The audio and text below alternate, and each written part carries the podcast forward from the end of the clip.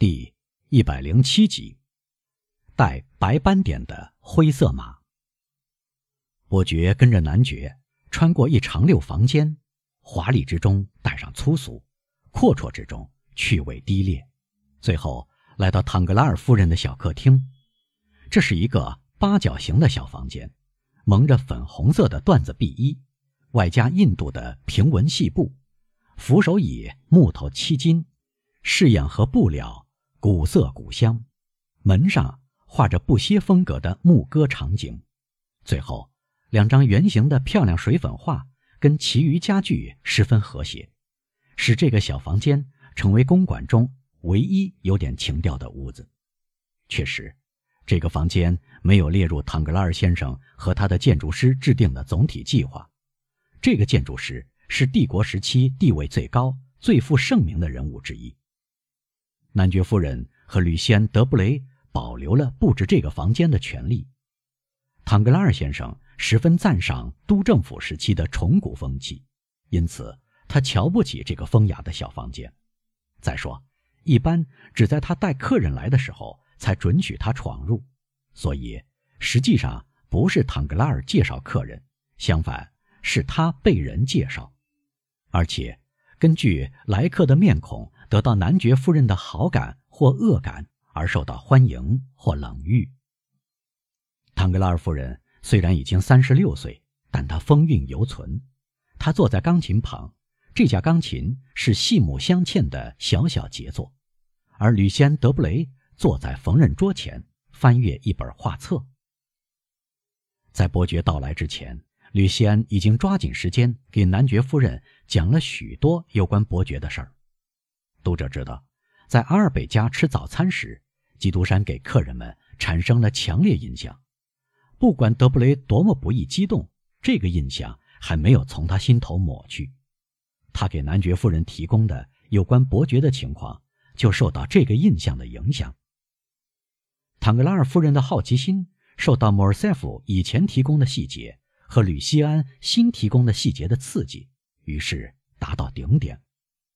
因此。钢琴和画册的安排，只不过是社交场合的一种小诡计，借此可以掩盖小心谨慎的防备。所以，男爵夫人带着微笑迎接坦格拉尔先生，这在他不是常有的事儿。作为对他的鞠躬致意的交换，他得到对方过于讲究礼节的同时又是优雅的屈膝礼。至于吕西安。他同伯爵互相鞠躬，表示是半个熟人。他同唐格拉尔交换了一个亲热的手势。男爵夫人，唐格拉尔说：“请允许我给您介绍基督山伯爵先生，他是由我的罗马客户银行大力推荐介绍给我的。关于他，我只要说一句话，马上就会使他得到我们所有漂亮的贵妇的青睐。他到巴黎准备住一年。”在这一年里，要花掉六百万法郎，这就可以举办一系列舞会、晚宴、半夜餐。我希望伯爵先生别忘了邀请我们，正像我们在举行小宴会时不会忘了他那样。尽管这篇介绍恭维的相当粗俗，但是一个人来到巴黎，一年之内要挥霍掉一个王侯的家产，无论如何是非常罕见的事。所以，唐格拉尔夫人朝伯爵投了一瞥，这一瞥不乏兴趣。您是什么时候到巴黎的，先生？男爵夫人问。昨天上午，夫人。据说您按老习惯是从天涯海角来的吧？这次不过是从嘎迪斯来的，夫人。哦，您在一个可怕的季节到来，夏天。巴黎令人厌恶，再也没有舞会、聚会、宴会。意大利歌剧院的人马在伦敦，法兰西歌剧院的人马到处跑，除了巴黎。至于法兰西剧院，您知道哪儿也见不到这个剧团，因此我们只剩下练兵场和萨托里那几次倒霉的赛马作为全部娱乐。您参加赛马吗，伯爵先生？我嘛，夫人，基督山说。如果我有幸找到一个人，在法国人的习惯方面给我适当的指点。巴黎人干什么，我也干什么。您爱好马吗，伯爵先生？我平生有一部分时间在东方度过，夫人。您知道，东方人在世上只看重两样东西：骏马和美女。啊，伯爵先生，男爵夫人说：“您本该将女人放在前面，那就风雅之至了。”您看，夫人。刚才我希望有个教师能够指点我符合法国人的习惯，我是说对了。这当，唐格拉尔男爵夫人的心腹侍女进来了，走进女主人，在她耳畔说了几句话。唐格拉尔夫人脸色变得苍白。不可能，千真万确，夫人。侍女回答。唐格拉尔夫人转向丈夫：“是真的吗，先生？”什么，夫人？唐格拉尔问，明显的不安。这个姑娘告诉我的话，她对您说什么来着？她告诉我，正当我的车夫要将我的马套到我的马车上时，他在马厩里不见了我的马。请问这是怎么回事？夫人，唐格拉尔说：“您听我说。”后，我洗耳恭听，先生。因为我倒很想知道您要对我说些什么，我要让两位先生评评理。我先要告诉他们事情的原委，先生们。男爵夫人继续说：“唐格拉尔男爵先生在马厩里有十匹马，在这十匹马中有两匹属于我，这是两匹巴黎最漂亮的骏马。德布雷先生，您是知道我那两匹有白斑点的灰色马的。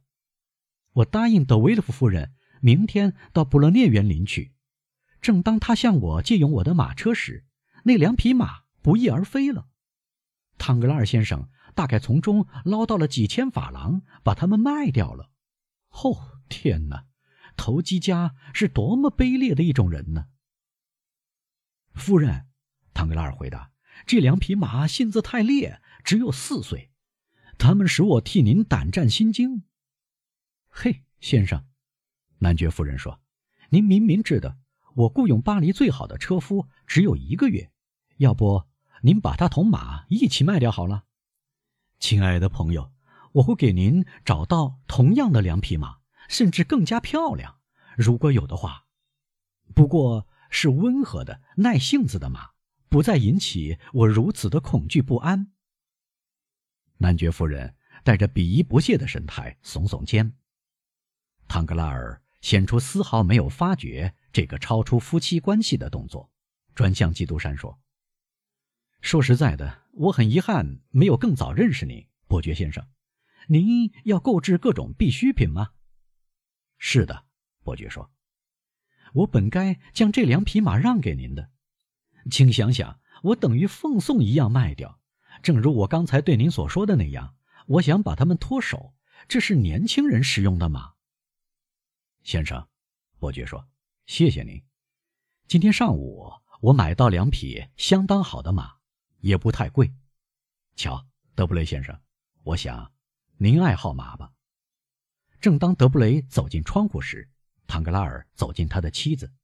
“请您想一想，夫人。”他低声对他说：“有人来向我提出高价买下这两匹马，我不知道是哪个就要破产的疯子。”今天上午派他的管家来找我，事实是我在这上头赚了一万六千法郎。您别生我的气，我给您四千，给欧仁尼两千。